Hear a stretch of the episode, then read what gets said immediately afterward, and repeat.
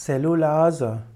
Zellulase sind Enzyme, die in der Lage sind, Zellulose abzubauen. Pflanzen selbst produzieren Zellulose in ihren Zellwänden und sie haben Zellulase zum Umbau von Zellwänden, zum Beispiel bei Wachstumsvorgängen. Es gibt auch äh, Tiere, die Zellulase haben, um Zellulose abzubauen. Aber die meisten Tiere haben eben keine Zellulase. Der Mensch selbst hat auch keine Zellulase, der Mensch kann eben deshalb keine Zellulose abbauen. Der Mensch hat keine Verdauungsenzyme für den Abbau von Zellulose, weshalb Zellulose als Ballaststoff gilt.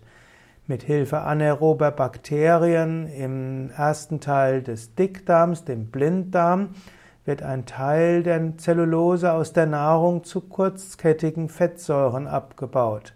Aber ansonsten nutzt der Mensch, hat der Mensch keine Zellulase und so hat der Mensch die, kann der Mensch Zellulose als Ballaststoff nehmen. Zellulase wird kommerziell angewendet in der Nahrungsmittel-, Waschmittel- und Textilindustrie. In Waschmitteln sind Zellulasen vorhanden hm, und auch in der Verarbeitung von Kaffee wird Zellulase auch verwendet.